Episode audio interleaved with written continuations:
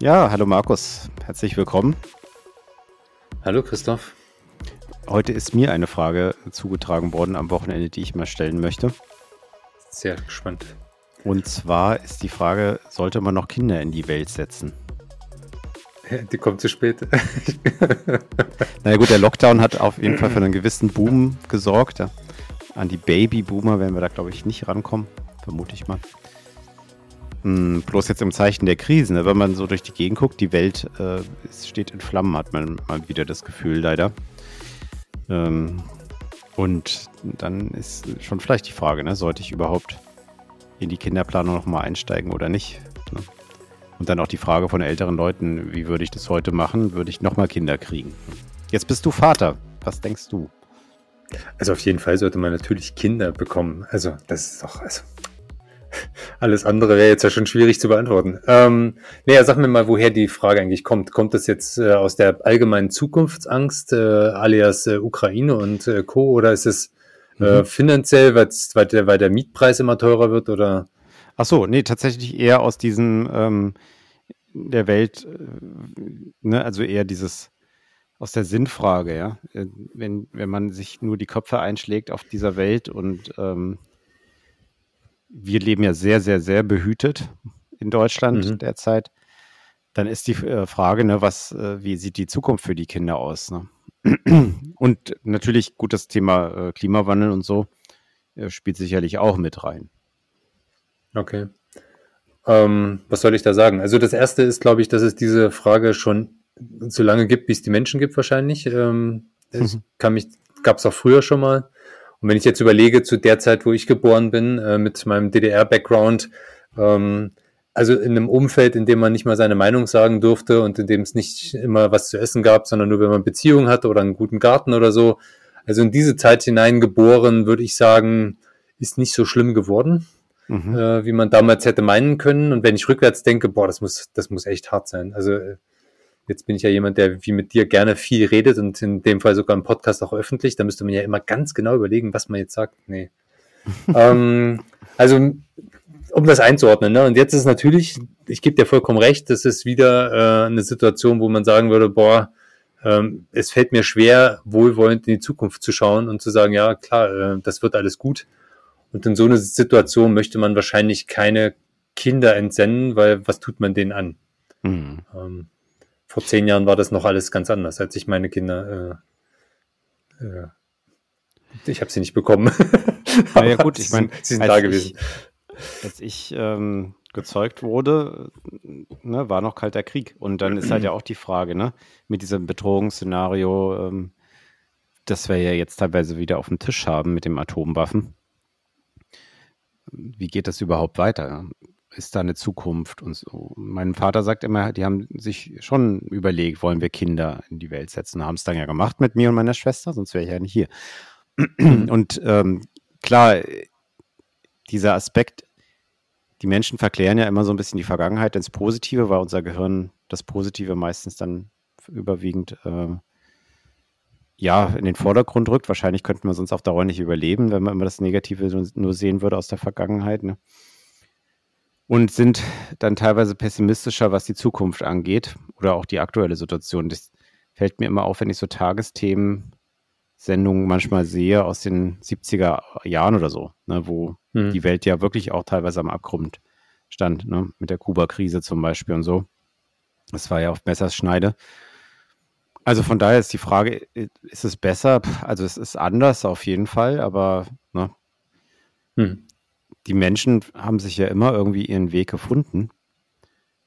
Und äh, ja, es sind auch viele sinnlos gestorben, auf jeden Fall. Und das wird also meines Erachtens die nächsten Jahrzehnte, vielleicht Jahrhunderte nicht aufhören, solange der Mensch sich nicht äh, komplett weiterentwickelt oder das sagen ja manchmal, es eine externe Bedrohung gäbe.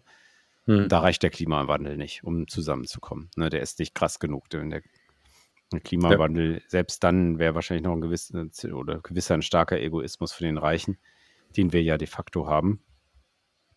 Ne, wo auf der einen Seite Kinder hungern, nichts zu essen haben und auf der anderen Seite jemand seine dritte Yacht äh, einmal im Jahr zwei Tage besucht und äh, das ganze Jahr durch jemand äh, oder eine Crew durch die Gegend schippern lässt. Das sind einfach ähm, so Extreme, die sich da eingependelt haben in der Welt, die ähm, werden auch in der Krise, denke ich, erhalten bleiben. Ne?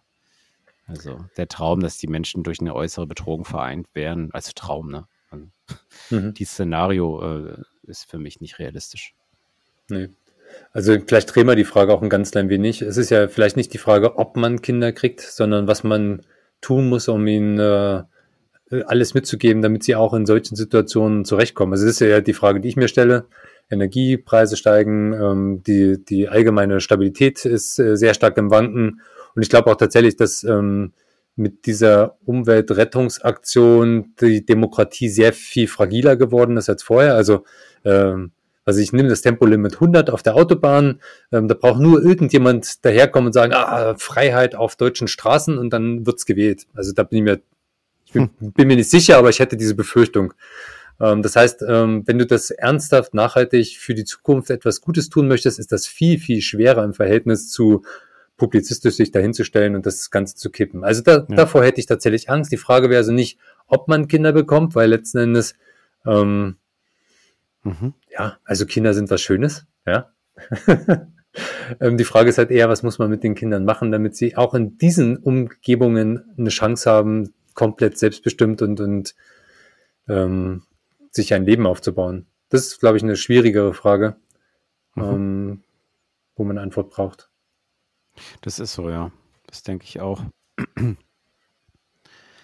Also es ist wahrscheinlich weniger die Frage, Kinder in die Welt setzen oder nicht.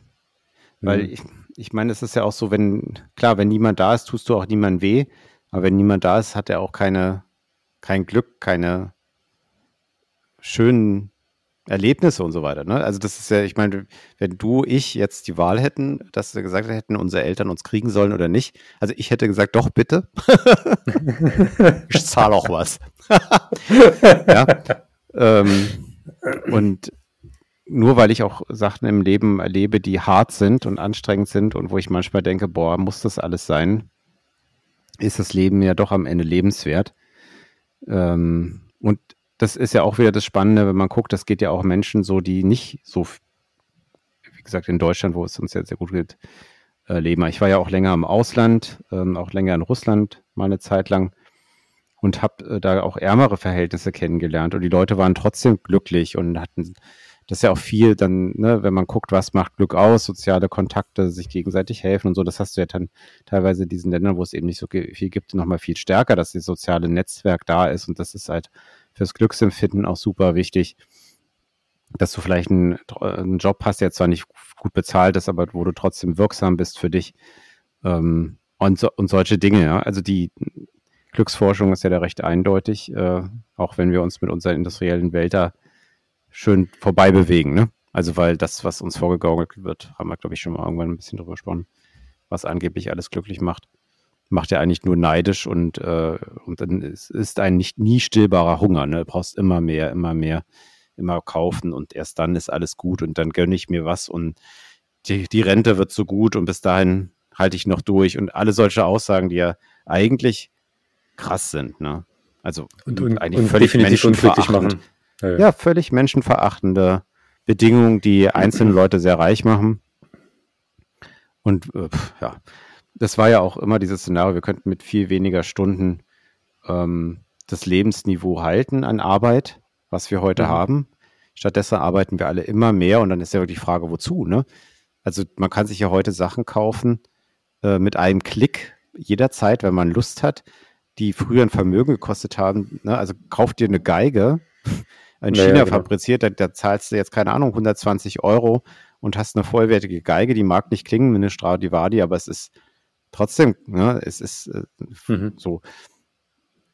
Also das, das hat sich einfach von der Kaufkraft und, und, und mit dem äh, Massen, äh, mit der Massenproduktion und so weiter hat sich das einfach massiv verschoben. Ne?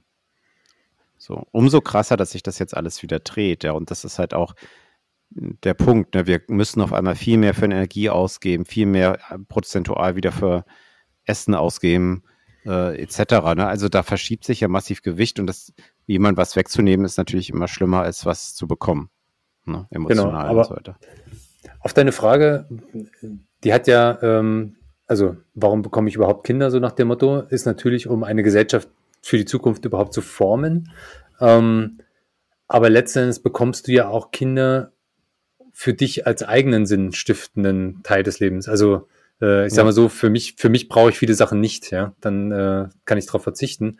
Und ich habe mir es tatsächlich schon öfter mal gedacht, es gibt ja dieses, ähm, äh, sorry für das etwas ähm, übertrieben bildhafte, du hast deine Yogamatte, du bist jung, hübsch, äh, du hast einen Sonnenuntergang und suchst den Sinn deines Lebens, äh, bist dann irgendwann 35, suchst immer noch deinen Sinn deines Lebens an dem nächsten mhm. Strand, an Sonnenuntergang.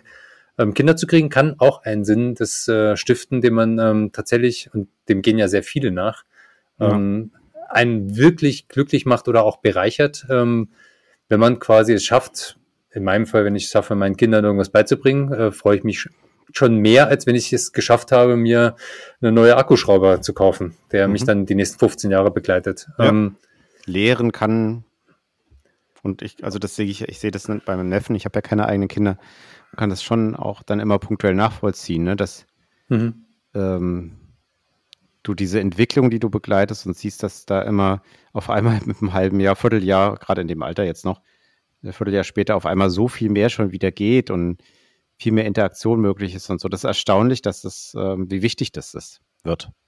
Ne, für einen selbst. Ja, ja. ja. Und es erweitert ja auch äh, ein ganz Stück weit den Horizont äh, vom, von seinem eigenen äh, Modell aus, wenn man offen zuhört. Ich meine, das hat man schon öfter in diesem Podcast. Ähm, also so gesehen